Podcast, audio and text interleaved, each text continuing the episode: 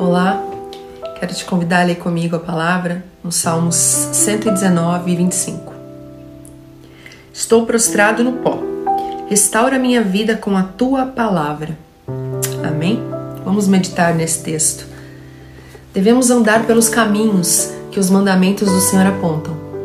Quando nos desviamos e vamos por caminhos enganosos, mais cedo ou mais tarde sofreremos as consequências das nossas escolhas. São algumas delas: a tristeza, a decepção, perturbações uma fraqueza, assim como se estivéssemos desconectados da fonte da vida. Qual é a solução?